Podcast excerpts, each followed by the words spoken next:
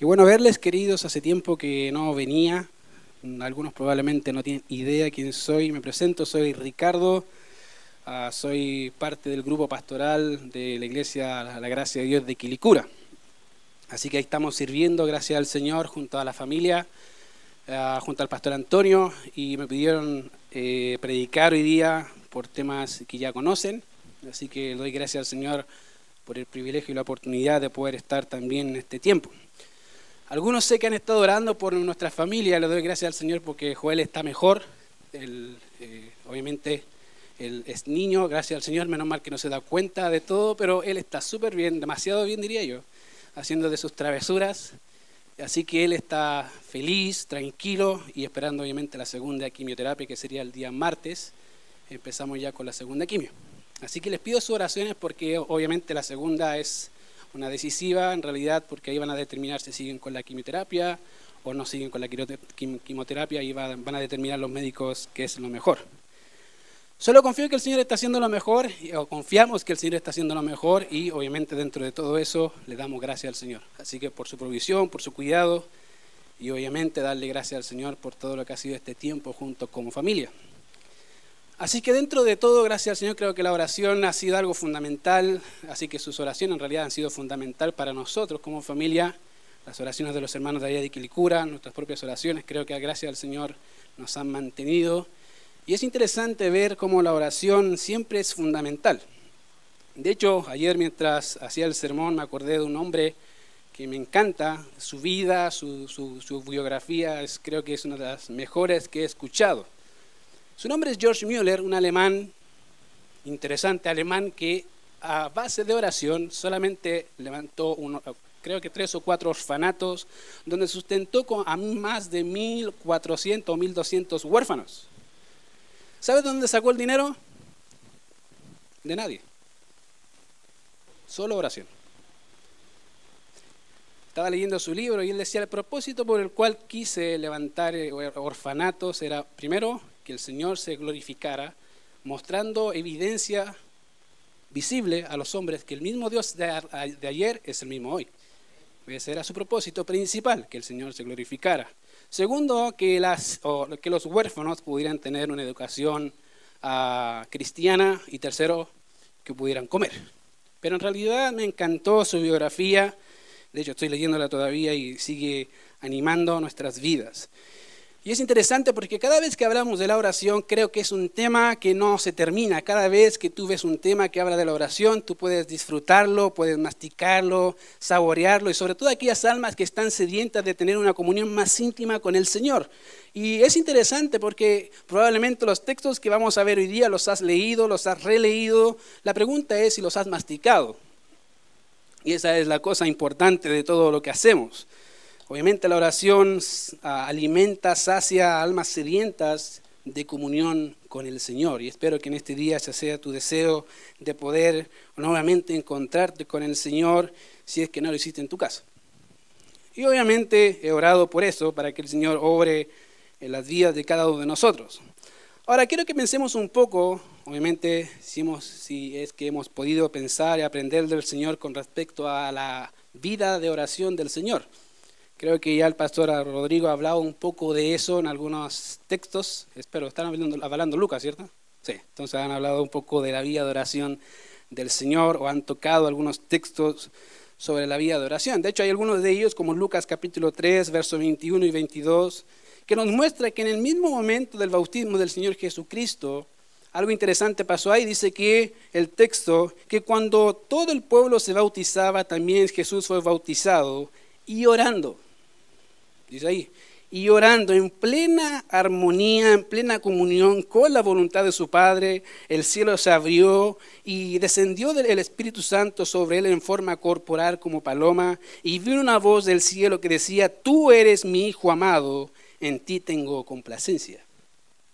Y es interesante que, fíjense que el texto dice que el Espíritu Santo descendió y la voz del Padre al instante mismo contestó, imagino con una voz resonante, diciéndole, tú eres mi Hijo amado, en ti me complazco. Y el, Señor contesta, fíjense rápido. Interesante ver cómo el Señor de, inicia su forma, inicia su ministerio con Juan el Bautista. De hecho, Lucas, no contento con esto, sigue mostrándonos más, un poco más del plano de la vida de oración del Señor. Y obviamente desde el momento del bautismo vemos cómo el Señor no solamente se despojó de su gloria, sino que dependió en cada instante también del Espíritu Santo. De hecho, dice que en momentos importantes donde había una gran multitud siguiéndolo, ya su fama había, se había extendido lo suficiente. Él dice en Lucas capítulo 5, versículo 16, mas él se apartaba a lugares desiertos y oraba. Ahora, fíjense, notemos algo, queridos. El Rey del cielo, el Dios soberano, el Rey eterno, hecho carne, dependía de su Padre en total armonía con el Espíritu Santo. Fíjense, el mismo Dios que creó el cielo y la tierra dependía de su Padre. ¿Cuánto más nosotros?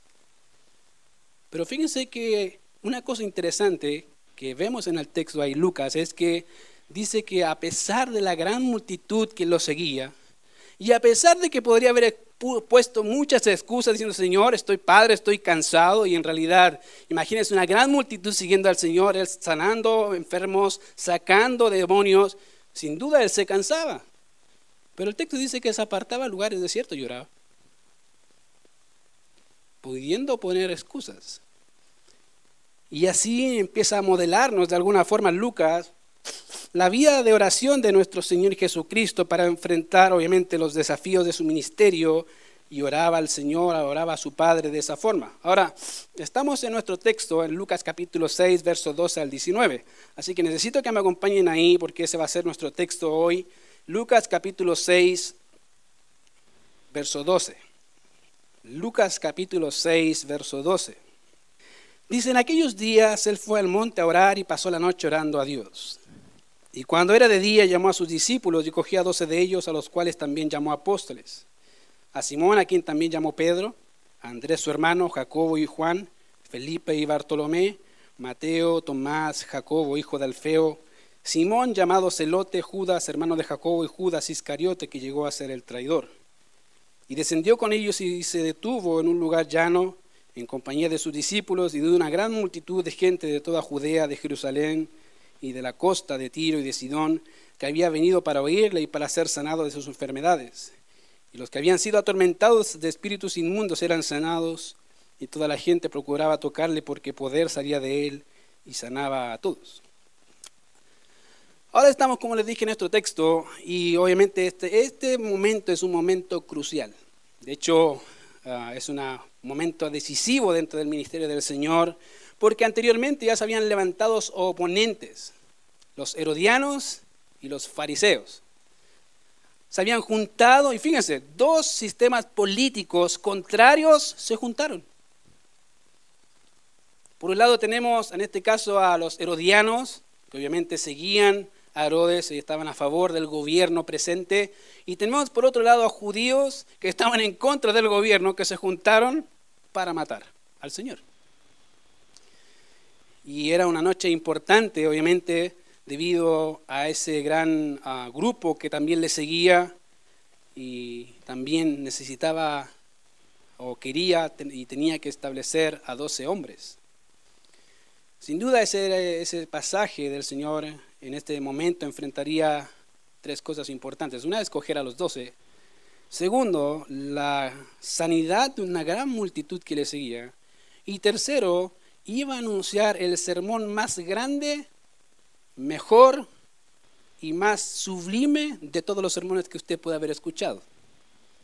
Se encuentra en Mateo capítulo 5 al capítulo 7, se llama el Sermón de la Montaña. Querido, no hay sermón mejor que ese. Y en realidad, fíjese que es interesante que él está preparando todo para empezar a capacitar a hombres comunes y corrientes para el ministerio. Ahora, quiero iniciar mencionando algunas verdades generales del texto, en particular sobre el tema de la oración, y después nos vamos a adentrar en el texto. ¿Ya? En primer lugar, querido, la oración no es un recitar de palabras. ya en forma de prosa repetitiva y repetitiva, diciendo lo mismo 10, 15, 20 minutos, como si eso inclinara más a Dios por repetir exactamente lo mismo. Querido, la oración no es así. La oración es el medio de comunicación que podemos utilizar para hablar con Dios teniendo el libre acceso por Jesucristo nuestro Señor. Querido, tú puedes ir en cualquier momento, en cualquier circunstancia, en cualquier hora a ese lugar, ante el trono de la gracia. No importa en qué momento y en circunstancia. De hecho, el apóstol Pablo dice, orad sin cesar, no sin el César. Sin cesar, orad de forma constante, que sea un ejercicio. Y querido, es interesante que eso lo vemos en la vida del Señor. Segundo, la oración no tiene poder en sí mismo. Y perdón si, si, les golpea de alguna forma, y de hecho no debería pedir perdón porque es algo que veo en la Biblia. Querido, la oración no tiene poder en sí misma, sino que es el medio para ver al Dios Todopoderoso, soberano, eterno, obrando con su poder a favor de aquellos que le oran.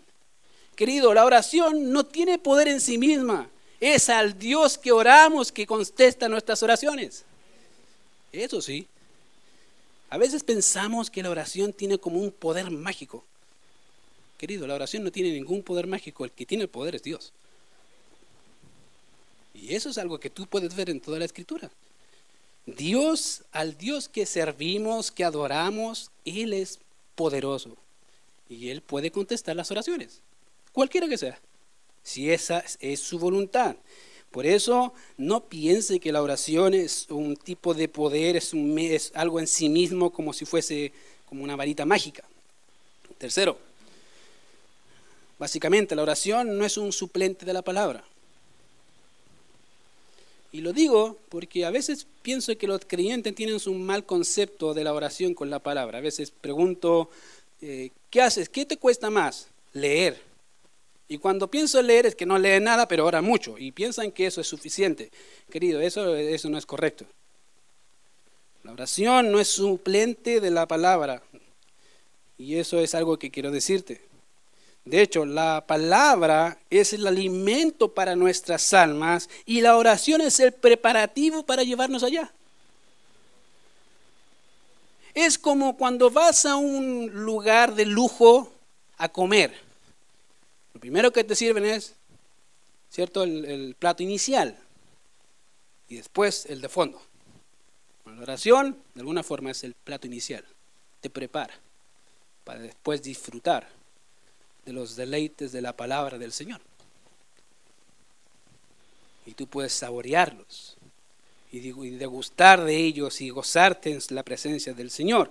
Querido, si en algún momento te ha ocurrido que orar es más eficiente que leer la voluntad de Dios, puedes caer en un serio problema aparte de eso. El problema que puedes caer es que eres casi muy sensible a opiniones personales cuando no filtras con la Biblia. Es que yo siento que el Espíritu Santo me está diciendo eso y ves la Biblia, la Biblia dice algo totalmente diferente. ¿Has orado? He orado toda la noche.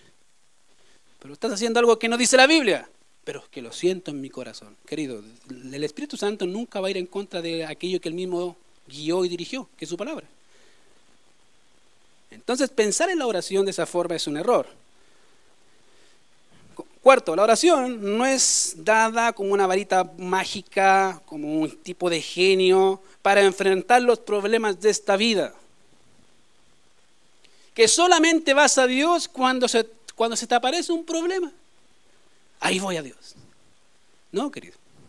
La oración es el medio para comunicarte cualquiera sea las circunstancias, el lugar, la forma, no importa, en cada momento. No solo cuando tienes problemas. Y te lo digo porque es muy normal que creyentes vamos más en oración cuando hay problemas. ¿O no? ¿O solamente yo soy así? No, es verdad. Vamos a Dios generalmente cuando hay más problemas, donde más dedicamos tiempo en la oración. Querido, eso es un error. Deberías dedicar el mismo ímpetu en la oración aun cuando no los tienes. porque mostramos dependencia al del Señor y también decimos que separados de Él nada podemos hacer. Querido, fíjate que solamente esos grandes rasgos de la oración van a ayudarnos a entender un poco más el texto de hoy. Fíjate que el texto de hoy dice, en aquellos días Él fue al monte a orar. Y creo que todos acá, obviamente, uh, todos acá han orado, espero, ¿cierto? Espero que sí, que me haya orado alguna vez, por lo menos suplicado algo, pero espero que sí.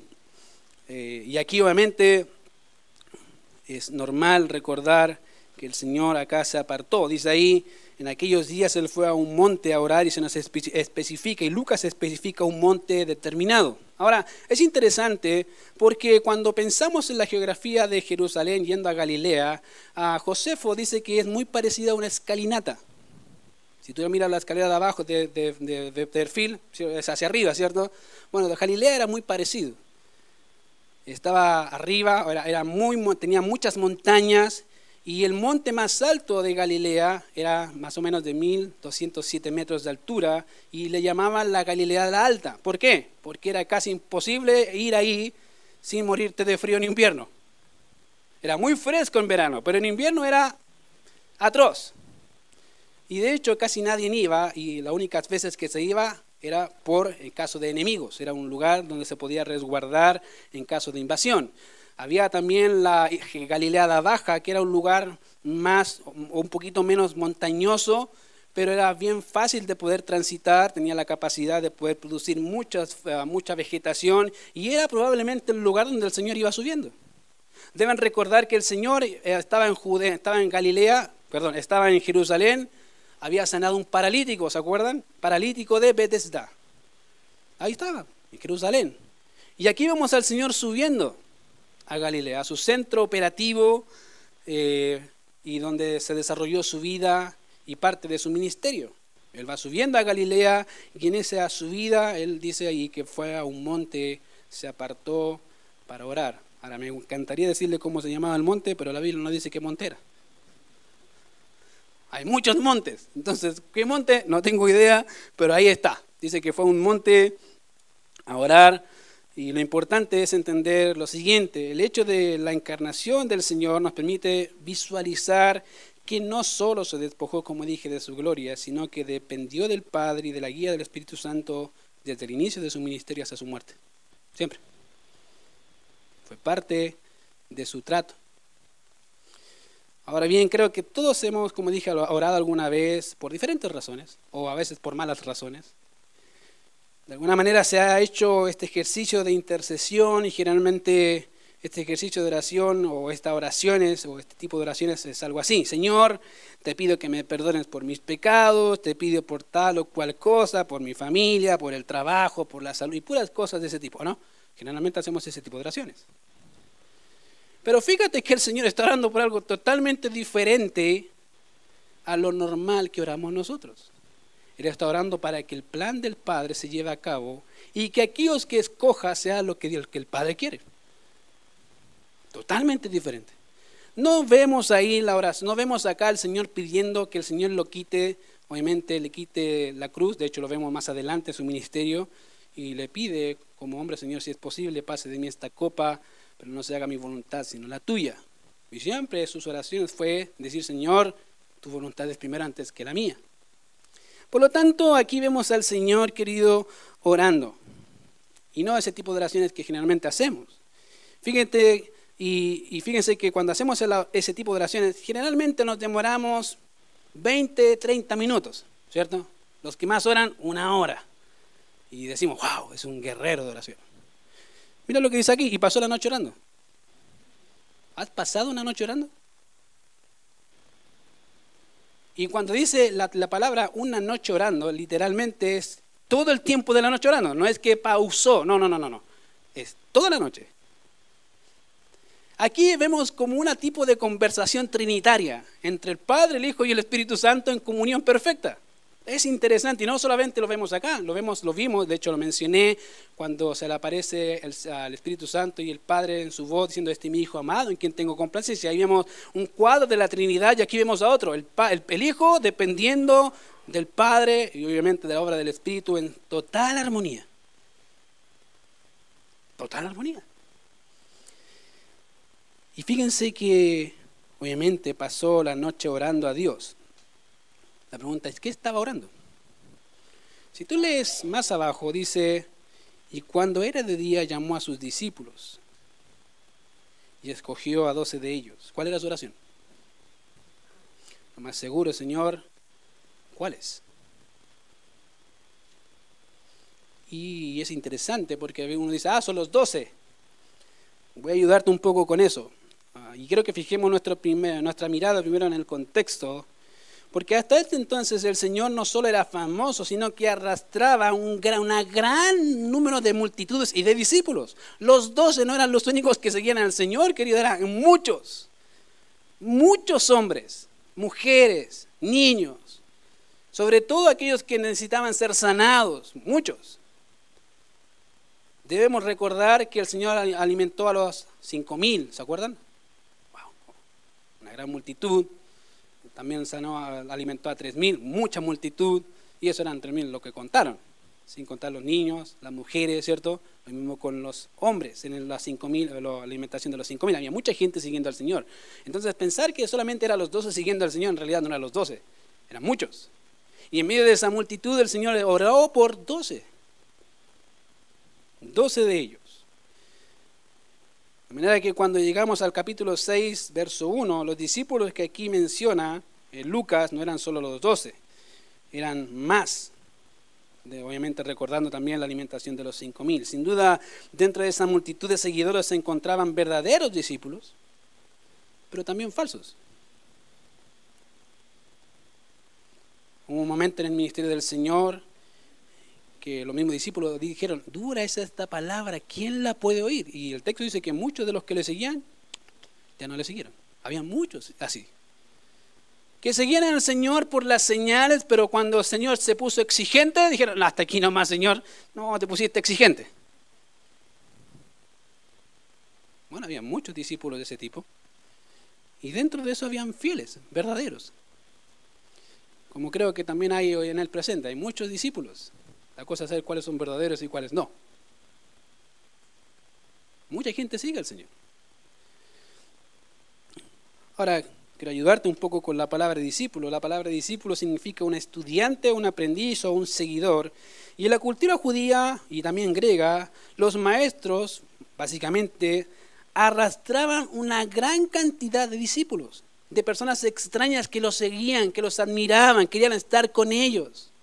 No era, no, era, no era fuera de lo común pensar de esa forma y que el Señor arrastraba multitudes.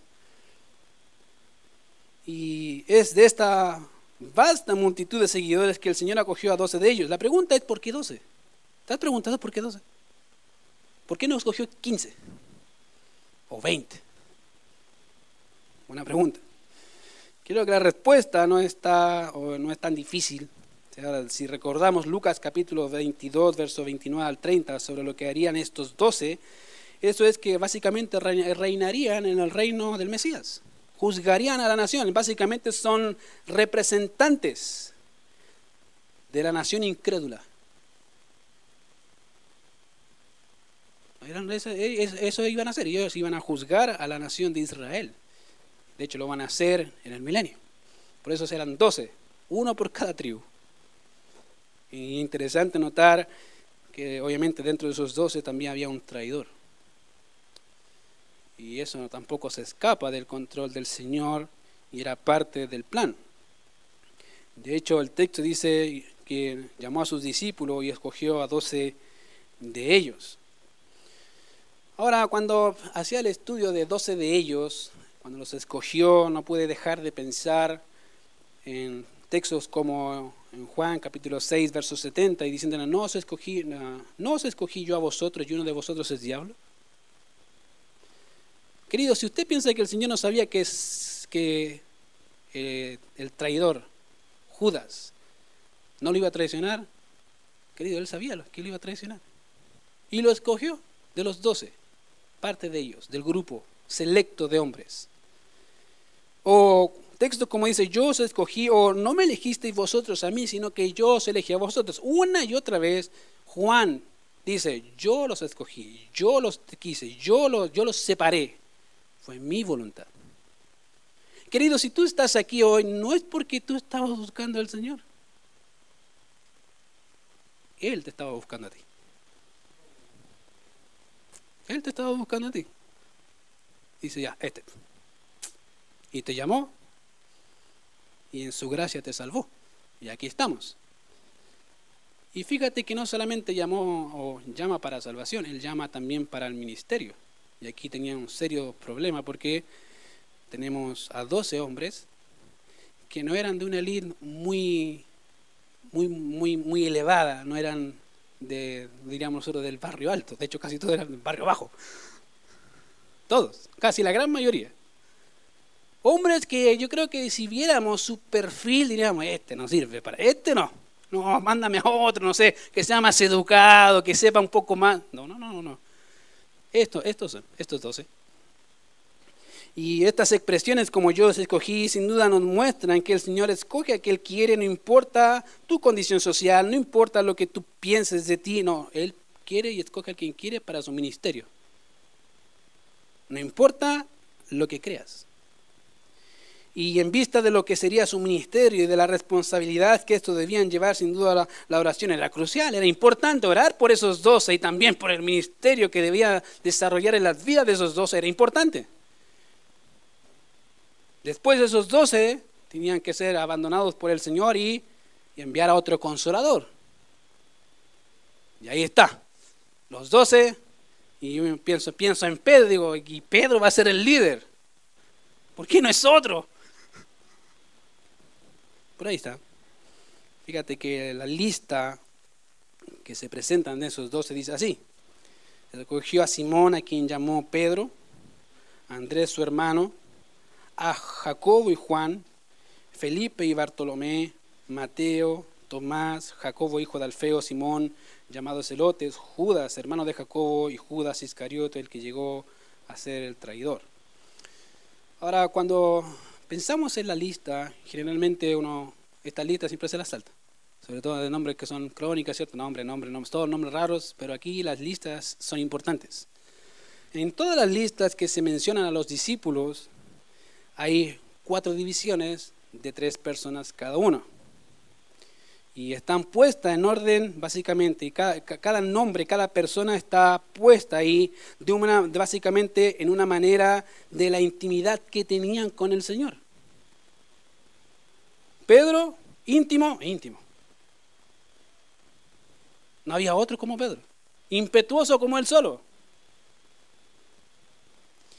Que se mandó declaraciones tan formidables como diciendo, tú eres el Cristo, el Hijo del Dios viviente, y al tiempo, ya no, yo no me imagino, ni al tiempo, y a los media hora está diciendo, Señor, ¿cómo vas a morir? Y el Señor diciéndole, apártate de mí, Satanás. Tan cambiante, un Simón tan cambiante. Y le puso Pedro, roca, firme, estable. ¿Por qué? Porque necesitaba cambiar a ese Simón en un Pedro era el líder, innato. Siempre y en diciendo cosas por sobre todos y quería resaltar, y era su carácter, era su carácter, era un pescador de profesión, obviamente apasionado también por el Señor y sin duda falible, como cualquier otro. Si has visto un pescador que sea de esos pescadores de forma muy coloquial, bruto, que no entienda, que sea de carácter fuerte, bueno, ese era Pedro, ahí está Pedro. Y que se cree que sabe todo. Bueno, ese es Pedro. Y Pedro fue el líder. A veces ese juego de palabras que hacía el Señor con Pedro o Simón era un llamado de alerta. Y es interesante que a veces cuando Pedro se hablaba o hacía cosas como Simón, el Señor decía, Simón, ¿qué estás haciendo, Simón? Y ahí creo que Pedro entendía muy rápido, ya, algo hice, algo, algo está mal, estoy haciendo mal. O cuando decía Pedro, excelente. Muy bien. Tenemos también a Andrés, uno de los hermanos, eh, o el hermano también de Pedro, discípulo de Juan el Bautista, y de hecho fue él quien, después de escuchar al, a ese portavoz de Juan decir, he aquí el Cordero de Dios, fue corriendo donde Pedro. Pedro, encontramos al Mesías. Interesante, porque obviamente eh, busca solucionar cosas, y lo hizo, busca informar, y el problema es que a veces lo hacía con recursos humanos y no con los divinos. Y ahí tenemos a un Andrés, siempre enfocado en las cosas del mundo y tratando, y el Señor tratando de enseñarle, no, Andrés, mira para arriba, mira para arriba. Ah, de veras, de veras que Dios tiene el control, de veras que Dios sabe, sí, eso. También tenemos a un Jacobo y a un Juan, hijos del trueno, Boanerges. Si han escuchado algo de Juan, lo más seguro es que han escuchado que es el apóstol del amor, y lo es. Pero para llegar a ser el apóstol del amor, querido, tuvo que haber un proceso. Si supieran un poco más o si saben de la, de la vida de Juan y de Jacobo, no eran tan amorosos. De hecho, en una ocasión quisieron pasar por Samaria, los, los samaritanos no quisieron oír, le dijeron, Señor, ¿quieres que mandemos fuego del cielo y los consuma? Listo, se acabó el problema, Señor, los matamos. Ese era el apóstol del amor bien amoroso. Y el Señor diciéndole, ustedes no saben de qué espíritu son. Yo no vine a perder las almas. Y ahí están. Jacobo, muy apasionado en seguir al Señor, pero extremo en su forma de proceder a veces con las personas. Era muy extremo.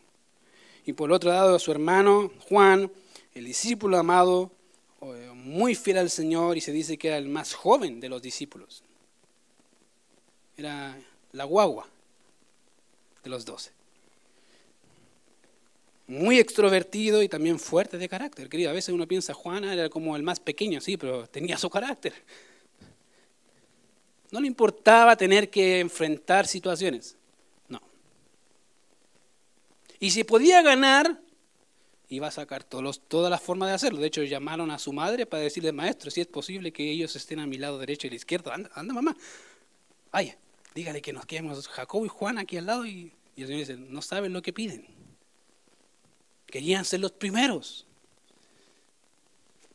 Y si te fijas, probablemente, y si te sientes identificado con alguno de ellos, no te preocupes. También me siento identificado con alguno de ellos. Tenemos por otro lado a Felipe, un buen seguidor de Jesús, pero que quería ver más acerca de la gloria de Jesús al punto que pidió ver al Padre. ¿Se acuerdan? Muéstranos al Padre. Yo me imagino al Señor ahí después de casi tres años diciéndoles quién era Él, escuchando, tú eres el Cristo. Y después llega Felipe, Señor, ¿me puedes mostrar al Padre? Y, yo digo, y, me imagino al Señor Jesucristo diciendo, tanto tiempo he estado contigo y todavía no entiendes. El que me ha visto a mí, ha visto al Padre. Imagino al Señor diciendo, pero Tres años. ¿Cómo todavía no entiendes que son tres años? Y te he dicho, una y otra vez he mostrado las señales, te he enseñado y todavía no entiendes eso. Y el Señor ahí con su amor y su paciencia diciéndole, diciéndole, Dios, el que me ha visto a mí, ha visto al Padre, Felipe. Ahí tenemos a Felipe, tenemos a Bartolomé, su nombre es griego, el equivalente a hebreo es Natanael, ¿se acuerdan de él? Natanael, el querido Natanael, que dijo, de Belén puede salir algo bueno. Ahí está. Natanael, que significa Dios ha dado. El principio fue un escéptico, aunque obviamente una vida irreprochable según la ley. Juzgó a Jesús por su providencia de Nazaret, perdón, no de Belén, Nazaret, pero pronto se rindió a sus pies y reconoció que era el Mesías. Y ahí tenemos a otro siguiéndolo. Un escéptico, por naturaleza. Creo que ah, hay muchos de esos acá, ¿cierto? Que en algún momento de su vida fue escéptico o un poquito ajeno a la religión o un poquito ajeno a este tipo de cosas. Que posiblemente nunca se vio en un templo. Y aquí está. El Natanael, el escéptico. Tenemos a Mateo, al que nadie le gustaría tener, sobre todo cuando te cobra. ¿cierto? Podríamos decir, aquí está el banquero, ¿no? El que no viene a cobrar los intereses. Más encima ahora, sobre todo, que subieron peor. Bueno, aquí tenemos a un banquero, en términos modernos, cobrador de impuestos, obviamente una profesión eh, que daba mucho dinero en su época, pero no era estimado por la sociedad. Todos lo rechazaban, porque cobraba con usura.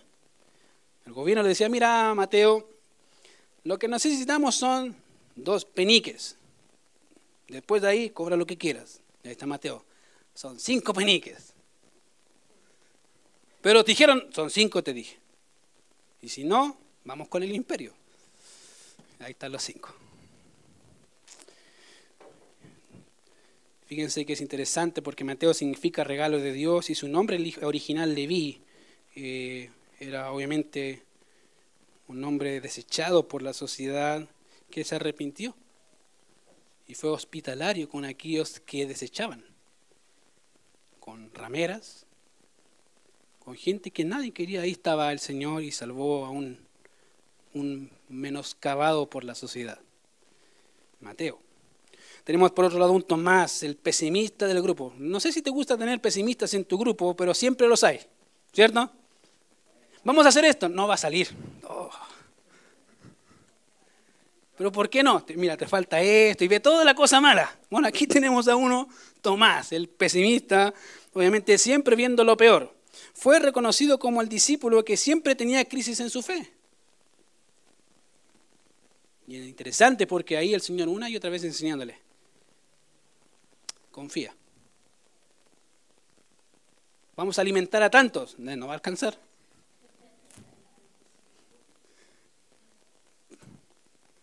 Pero ¿por qué no? Pues ya, tenemos esto y esto, no va a alcanzar. Ya, y el Señor dándole lecciones. Querido, ahí hay pesimistas. Si tú eres pesimista, ahí tienes a alguien parecido. El pesimista del grupo, el que ve todo color negro y se maravilla cuando vienen cosas milagrosas. ¡Wow! Como si Dios no pudiera hacerlas. Bueno, ahí está el pesimista. Tenemos a Jacobo, hijo de Alfeo y posiblemente hermano de Mateo. Según lo que dice Marcos capítulo 2, verso 14, no se dice mucho de él, pero ahí está dentro del grupo de los doce. Tenemos a un celote, Simón, o sí, Simón, el celote. Ahora, los celotes, querido, eran muy apasionados.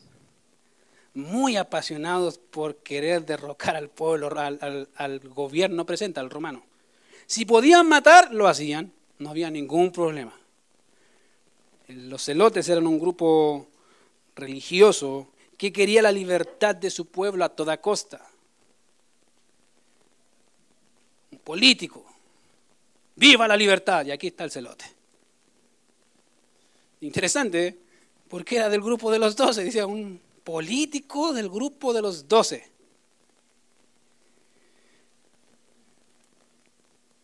Y imagínense que obviamente ellos buscaban replicar el espíritu de los macabeos. Eh, básicamente los macabeos fue una revuelta que se originó durante un periodo de los 400 años de silencio, más o menos 130 por ahí, donde quisieron volver o quisieron ah, ir en contra de algo que estaban haciendo ahí, que significa básicamente volver y conquistar su territorio, volver a tener sus posesiones porque habían hecho una abominación, habían entrado antiguo cuarto Epífanes y al templo y sacrificó un cerdo a Zeus en el templo. Si no entiende eso, un cerdo es un animal inmundo. Peor si se sacrifica a Zeus en el templo de Jehová. Bueno, ahí, se, ahí de ahí inicia la revolución macabea más o menos y quedó la grande. Si quieres saber más, la historia, ahí vas a ver más. ¿Ya? Pero ahí tenemos básicamente este tipo, Simón, básicamente con el mismo espíritu de revolución, de libertad. Un hombre sin duda decidido, decidido a enfrentar incluso la muerte. No, no, no se complicaba. Tenemos a Judas, el hermano de Jacobo, hijo de Alfeo. Este es Tadeo le veo identificado así en otros evangelios. Y si era hijo de Alfeo, ya serían tres los hijos de este hombre conocido como Alfeo. Tenemos a Jacobo, Judas y Mateo, hijos de Alfeo. Probablemente eran hermanos, no sabemos. ¿ya? porque el Alfeo posiblemente es un nombre muy común, como muchos de los nombres que aparecen en la Biblia. Eh, si tú piensas que Simón era exclusivo, querido Simón, aparece en toda la Biblia.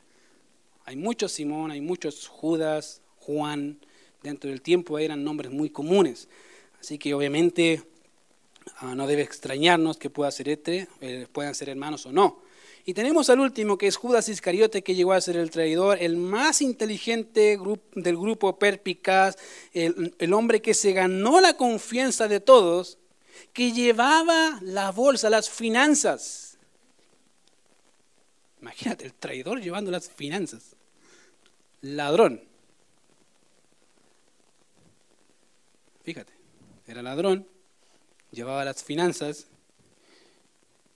y eh, básicamente toda esa parte la manejaba él. Si fueras tú, ¿le darías ese trabajo a alguien que sabes que es ladrón? Bueno, el Señor sí. Ahí tenemos.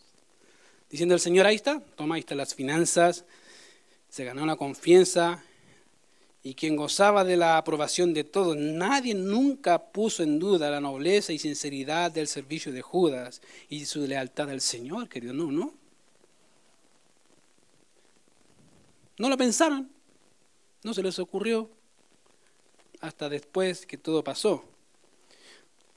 Fíjate que es interesante. ¿Por qué los demás en este momento no le atacaron? ¿Por qué no fueron en contra de ellos? la frase de Jesús pudo haber hacer referencia a que a quien lo traicionara sería uno de los cercanos a él, un amigo, uno a quien se le diera el honor de compartir el pan más sabroso, el pan mojado, preparado por el mismo anfitrión. Pero aún así lo traicionó. Fíjate que ahí está el grupo de los doce, de los más íntimos a los menos íntimos. ¿Por qué más íntimos? Fácil. Si tú ves la transfiguración, ¿a quién llevó el Señor? A tres, ¿cierto? ¿Quiénes fueron? Pedro, Jacobo y Juan. Los más íntimos. ¿A quién les pidió orar antes de ser crucificado? Tenemos a los tres. Digo, por favor, oren. Oren conmigo. ¿Y qué pasó? Se quedaron dormidos. Querido, ahí están los tres. Siempre aprendiendo del Señor. Y así cada uno de ellos, parte del grupo, con su carácter, con su forma y Dios y el Señor tratando con los, con los doce. Ahora, obviamente de eso, dentro de este grupo hay algunos detalles importantes que destacar. Primero, era un grupo diverso en todos los aspectos educacionales. Algunos eran reconocidos por ser del bugo, otros sin estudios. O sea, eran del populacho, eran gente de la calle, no, no había problema. Sin letra. De la pola, como diríamos acá, ¿cierto? De los que pasa, hermano. Es de eso. Pedro, Juan, Jacobo, Andrés. Eran de eso. ¿Qué tú dirías? ¿Y este va a predicar? ¿Sí? ¿Este va a enseñar? Sí.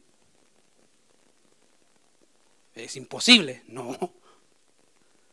De hecho, ves el sermón de Pedro, Hechos capítulo 2. ¿Qué sermón? Alguien del populacho.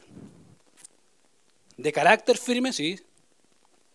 Pero ese era el que preparó el Señor. Tenemos básicamente no solamente aspectos educacionales, económicos. Habían algunos muy adinerados, con mucho dinero, como Mateo. Querido, si alguien necesitaba plata, Mateo te prestaba, decía, no, yo te presto, pero con, con 20% de interés. Aquí tenemos a un Mateo con mucho dinero, dispuesto a despojarse de todo. Interesante. Interesante. Qué rico, querido, que un rico diga, ¿sabes cuánto falta eso? Toma, pa. No hay problema. Y si puedo darte más, te doy más. Hay historias de creyentes con dinero que dieron todo para alimentar a personas. Sin problema. No se preocuparon. Sabían que el Señor los sustentaba, los mantenía, los guardaba. Y obviamente dentro de este grupo había gente muy adinerada como Mateo, pero otros obviamente de clase baja como los pescadores tenemos sistemas, aspectos políticos. Había uno que estaba al servicio del imperio romano, imagínate. Y un celote. tenemos a un Mateo y a un celote. Uno que yo creo, me imagino al celote viendo a Mateo, te voy a matar, te voy a matar. ¿Cómo se te ocurre cobrarle a tus hermanos? Pero también vemos sus vidas transformadas por el Señor y tenemos aspectos espirituales, todos aprendices, pero algunos muy, de lejos, muy lejos de entender lo que era la fe, que mueve montañas, y muchos fueron reconocidos como hombres de poca fe, ¿se acuerdan? ¿Por qué dudaste? ¿Qué te dije? Que íbamos a pasar, ¿no? Sí, ¿por qué dudas? Y es algo interesante, porque, querido, creo que los dos aprendieron qué es la fe en la oración. Momentos cruciales fueron parte de la vida de los más cercanos y que tenían que ver con la oración. Ahora ya vemos que este grupo no era un grupo ideal para trabajar. Seamos honestos. Pero tenían en ellos algo en común, su maestro. Si la iglesia hoy puede avanzar y puede crecer y ver vidas usadas por Dios, es cuando la iglesia está centrada en el Señor Jesucristo, centrada en lo que Él quiere, centrada en su voluntad, centrada en hacer de Él el centro de la iglesia, porque Él es la cabeza. Querido, cuando el Señor es el centro de la iglesia, querido, no importa de dónde vengas, porque Él puede utilizarte. No importa. Puede ser la persona más adinerada o la que tiene nada de estudios. A veces me llama la atención cuando creyente dice, pero es que yo no sé. Y yo me pregunto, ¿y quién, quién nació aprendiendo, sabiendo todo? Nadie. Todos aprendemos. Y dicen, pero es que yo ya estoy viejo. ¿Y Abraham qué lo que era? Eh, es que no puedo hacer porque tengo ciertas limitaciones. Ya. Y el Señor no hizo milagros con gente. O sea, paralítico, hizo, hizo, hizo milagros. Querido, no importa. Dios puede hacer la obra con cualquiera. Y escogió a estos doce, obviamente guiados por el Señor, para hacer su voluntad y para enseñar lo que significaba una vida centrada en Cristo, una vida centrada en la fe, la oración y la palabra. Eso era lo que ellos querían. Eso es lo que les enseñó durante el tiempo de su preparación. Querido, ¿es fácil vivir en la, en la fe? ¿Qué piensas tú? ¿Es fácil vivir tu vida en fe? Sobre todo en la tormenta. Tenemos en el caso de Pedro, ¿se acuerdan? Él era pescador, querido, profesional pescador profesional. Conocía todos los aspectos que un pescador podría saber del mar. Todos. Pero al venir la tormenta, se le olvidó lo profesional. El Señor le dijo, bueno, dijo, ¿se acuerdan que le dijo al Señor, si eres tú, manda que vaya? Bueno, ven. Y el texto es muy específico, dice que al mirar alrededor la tormenta empezó a hundirse. Querido, interesante. Si se empieza a hundir, uno quería nada, se pone a nadar. Ni eso se acordó. Y clamó en oración al Señor diciendo, sálvame. Vale, levántate. Podríamos decir que fue un fracaso, querido. Fue el único que caminó. El único. Todos los demás mirando tras tribuna, mirando de la barca, pero aquí tenemos a Pedro, el impetuoso, queriendo hacer y ver al Señor obrando en su propia vida. Segundo, según vemos en los ejemplos mencionados, eran hombres de carácter fuerte, de mucha iniciativa, compasión. Eso era necesario para el Señor, quien necesitaba personas que están intentando hacer algo más que personas que solo se dedican a contemplar. Querido, en la Biblia no vas a ver a ningún hombre haciendo nada al que el Señor llame. Eso es imposible. Todos los hombres que fueron utilizados por Dios, todos eran hombres ocupados. Todos. Te pongo un ejemplo. ¿A dónde estaba Pedro cuando el Señor lo llamó? ¿Qué estaba haciendo? Pescando. ¿Qué estaba haciendo Mateo? Su trabajo. Querido, no hay hombre en la Biblia que sea utilizado por Dios que sea un don nadie que no haga nada. Todos hacían algo. Todos estaban preocupados de hacer su labor. Y de ahí lo llamó el Señor, de su labor, de su trabajo. Todos tenían iniciativa, se dedicaban a hacer las cosas. El Señor guió sus características, sus caracteres para hacer de ellos grandes líderes espirituales con sus defectos y sus virtudes. Es interesante que cuando vemos al Señor tomar a una persona, la puede cambiar así, querido. De donde sea. Tercero, el invitado a la formación de este grupo fue el fracaso. ¿Sabías tú que dentro de la formación siempre hay fracasos? Siempre los hay. Y hay, hay tres grupos de personas. Está el grupo de personas que al ver el fracaso se desalientan y dicen, puro, Señor, pero ¿por qué? ¿Por qué pasó esto? Y empiezan a patalear. ¿O no? No sé si eres tú uno de esos, pero hay gente así. Como niño chico gritándole al Señor, ¿por qué, Señor? Están, el otro grupo, indiferente. No importa. No importa. Sé que voy a salir adelante. ¿Ah? Tipo, saca al campeón que está en ti. Y los hay. Aunque eres creyente, los hay. Y está el grupo que dice, Señor, hágase tu voluntad. Bueno, aquí hay de ese grupo también. Vimos al pesimista, ¿se acuerdan? y es interesante notar que el fracaso es parte, querido, del trato del Señor con los creyentes. Muchas de las lecciones que ellos pudieron eh, aprender, que más les ayudaron a vivir, fue el fracaso. Por ejemplo, cuando no, se dieron, ah, cuando no dieron respuesta correcta acerca de cómo alimentar a la multitud, ¿se acuerdan? ¿Y cómo los alimentamos? No tenemos idea. Y ahí está el pesimista, no va a alcanzar. Ya, vamos a enseñarle lección de fe. Vamos. O cuando no pudieron hacer, sacar el demonio de un joven, ¿se acuerda? Señor, tratamos, oramos, ayunamos, no se pudo. Tu poder fracasó. Ya, tráigalo. ¿Se acuerda? O cuando prometieron ser fieles al Señor y lo dejaron todos. Todos. Señor, vamos a estar ahí. Sí, Señor, hasta la muerte, hasta la muerte, Señor. Y cuando llegó el tiempo de la muerte, ¿qué pasó? Interesante. Todos aprendieron, incluso el líder. ¿Se acuerdan? Juan, capítulo 22, nos muestra cómo el Señor toma a Pedro y lo restaura. Pedro, ¿me amas más que estos? Sí, Señor, tú sabes que te quiero apacienta mis corderos. Pedro, ¿me amas más que estos? Sí, Señor, tú sabes que te quiero. Apacienta mis ovejas.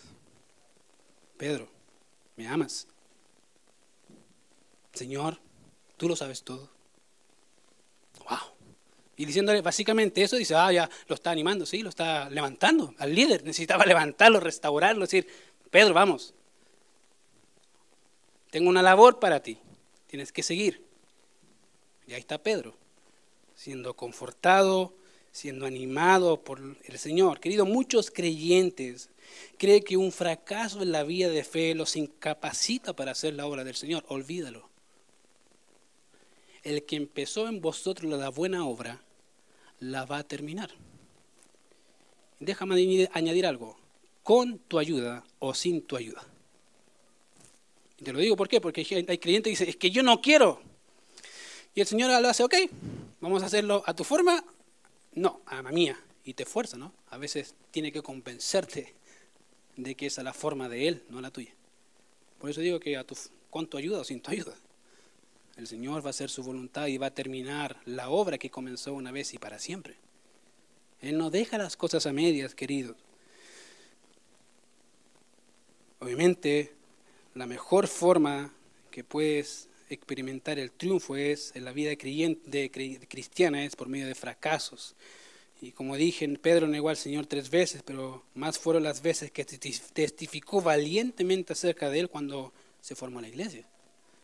Dijo, Señor, me siento indigno de padecer por causa tuya. Yo me imagino ese instante en hechos y recordar que hace unos años atrás negó a aquel que murió por él. ¡Wow! Ya soy indigno. Danos valentía para seguir haciéndolo, aunque la vida cueste, no importa. Fíjate, y lo último dice, Jesús les amó profundamente y no pesaron más los errores que ellos cometieron que su decisión de prepararlos para ser enviados. El texto dice a los cuales también llamó apóstoles. Querido, quiero hacerte pensar en algo. A veces creemos que Dios ah, como que se le escapan algunas cosas.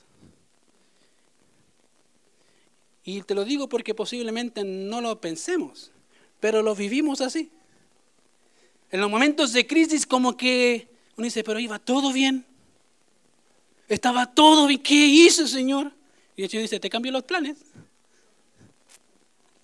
Te los invertí. Vamos a hacer ahora, pasar por este proceso. Y uno dice, wow. Y no entiende. Fíjate que ellos pasaron por procesos que a veces no entendían. No entiendo. Querido, y el Señor lo sabía que tenía que pasar por esos procesos, pero aún así los llamó apóstoles.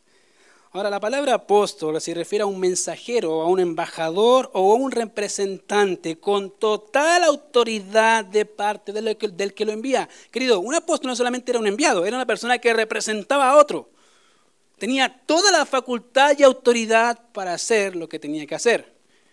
Y obviamente estos apóstoles, estos enviados, tenían la autoridad dada por el Señor, pero necesitaban preparación. No es que yo diga, ahora soy apóstol y voy a predicar. No, no, no, no, no, te falta preparación, espérate. Ahora, si no lo entiendes así, mira lo que dice Marcos capítulo 3, verso 14, que nos añade algo al respecto de esto. Dice, y estableció a doce para que estuviesen con él la idea es que pudieran visualizar al maestro en cada momento de su vida. Querido, un discípulo no era solamente un visitante, era alguien que estaba siempre con él. A veces iban a vivir con el maestro, a estar 24/7. 24/7. Señor, ¿qué vamos a hacer en este problema? Espérate, aprende, aprende, aprende. Y ahí estaban, aprendiendo del maestro de maestros. Antes que los dos se fuesen comisionados era necesario que aprendieran lecciones del Maestro y así seguir con la obra que el Señor les dejaría. Si pudiéramos seguir un proceso básicamente de la vida de los creyentes y cómo el Señor hizo la vida de los discípulos, uno, creyeron en el Señor. Dos, el Señor los, da, los llama a dejar sus profesiones y seguirlo a tiempo completo. Tres, los elige para que sean sus apóstoles. Cuatro, los envía a predicar el Evangelio del reino de Israel. ¿Se acuerdan? Vayan y prediquen, no lleven nada. Y uno diría, una, una mente, ¿y cómo no va a llevar nada? ¿Me voy a morir de hambre? No, no lleve nada. Ni alforja, ni no, no, no, eso. Pero, ¿qué voy a hacer? Anda. Y di, arrepentíos, porque el reino de los cielos se ha acercado. Querido, eso hicieron a la nación de Israel. Y obviamente los envía a predicar el evangelio del reino, y cinco los envía a predicar el evangelio de la gracia al mundo después que Israel rechazó a su rey. De manera que lo que leemos en el texto siguiente es la etapa inicial de preparación de los dos. Se dice ahí, y descendió con ellos y se detuvo en un lugar llano, en compañía de sus discípulos y de una gran multitud de gente de toda Judea, de Jerusalén, de, la costa de Tiro y de Sidón, que habían venido para oírle y para ser sanados de sus enfermedades, y los, había, y los que habían sido atormentados de espíritus inmundos y eran sanados. Y toda la gente procuraba tocarle porque poder salía de él y sanaba a todos. Querido, ahí estaban los doce mirando. Querido, todas las cosas que el Señor hizo, no las hizo al azar. No es que dijo, ah, estoy aburrido, ya, vamos a hacer, transformar el agua en vino. No, no, no, no, no. Cada cosa y milagro que hizo tenía un propósito. Y era para mostrarle a estos, duros de servicio, o como diría, hombres de poca fe, lo que significa vivir por fe. Y a veces creo que el Señor nos pasa por ese tipo de proceso para decirte, ¿quieres saber lo que es vivir por fe? Esto es vivir por fe. Y es interesante porque cuando tú pasas ahí, en realidad dices, wow, eso es vivir por fe. Por eso me encanta la vida de George Mueller, porque literalmente él dijo, no voy a pedir nada a nadie y voy a depender solo de Dios. Y fue así. Y dice, pero ¿cómo lo hizo? Hola, siempre. En su autobiografía y libros que le estoy, estoy leyendo de él, dice que en más de una ocasión no tenía que darle a los huérfanos. Y no eran tres, 120 mil huérfanos. Estaba la mesa preparada. ¿Qué harías tú? Salgo a trabajar, dices, algo tengo que hacer. Bueno, él dice que llamaba a la gente que cuidaba a los huérfanos. Decía, oren, oren, para que el Señor provea. Y al instante proveía. Así. un pastor que le entrevistó le dijo, le preguntó directamente, ¿tienes algún ahorro? Y en su libro él comenta que de repente este anciano muy ameno, donde se veía al Señor obrando en su vida, decía, de repente lo miró fijo a sus ojos y dice el texto literal que sintió como que algo el Espíritu Santo le dijo, algo, algo así muy raro, decía, una sensación, y lo mira a los ojos, toma su chaqueta, saca dos monedas y dice, toma, esos son todos mis ahorros, te los regalo. Porque en realidad decía, nada de lo que tengo es mío, todo lo que tengo es de Él. Y es interesante ver cuando hombres así te enseñan a vivir, te enseñan a crecer. Y fíjate que el texto dice básicamente que estos doce estuvieron ahí con los discípulos, viendo al Señor cómo sanaba, cómo, cómo predicaba y cómo sanaba a la gente. Cada uno de esos aspectos eran importantes para hacer de ellos hombres de fe. Te hago una pregunta, ¿te consideras hombre de fe? ¿O hombre de oración? En los momentos difíciles puede decir, Señor, ahora sí, tú dijiste, vamos, aquí podemos.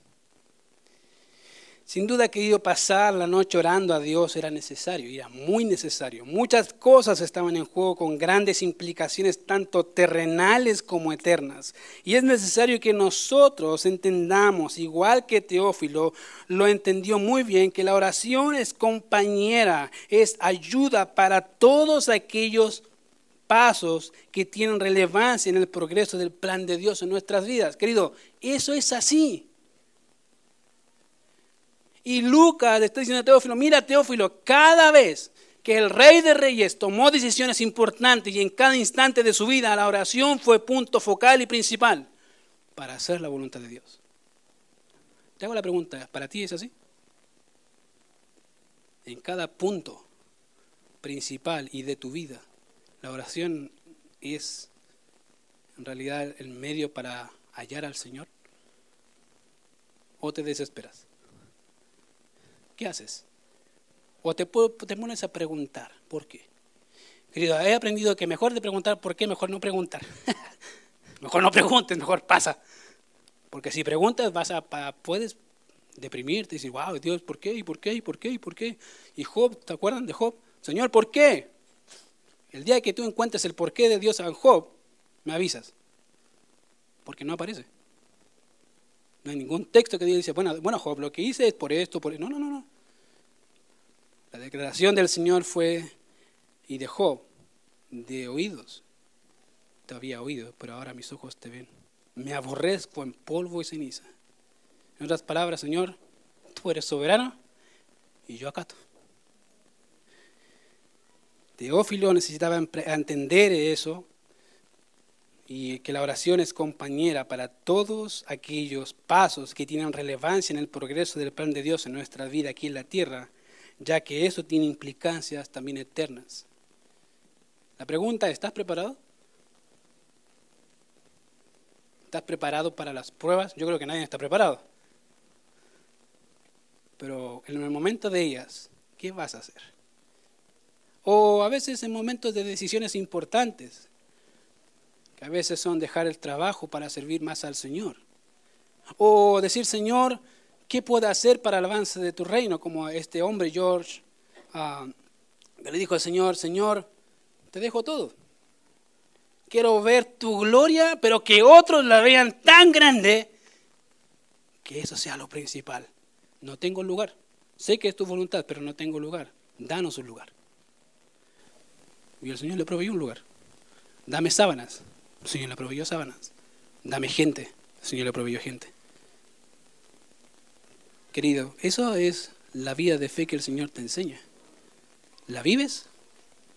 Es algo que tú solo puedes contestar.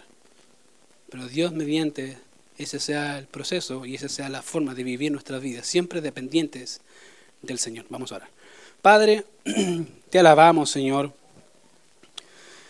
Porque si hay una verdad que generalmente se nos olvida como creyentes, es lo que tú dijiste, separados de mí, nada podemos hacer. Y Señor, la oración ha sido tan fundamental en la vida de los creyentes en el pasado, pero lo sé que lo es en el presente.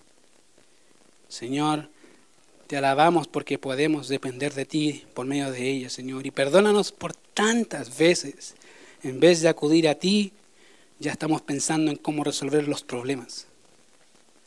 Ayúdanos, Señor, a no ver las cosas como los hombres las ven, sino como tú las ves. Padre, yo no sé los corazones de los hermanos, de mis hermanos acá, pero yo sé que tú los conoces. Te ruego, Señor, que podamos tener corazones dependientes de oración.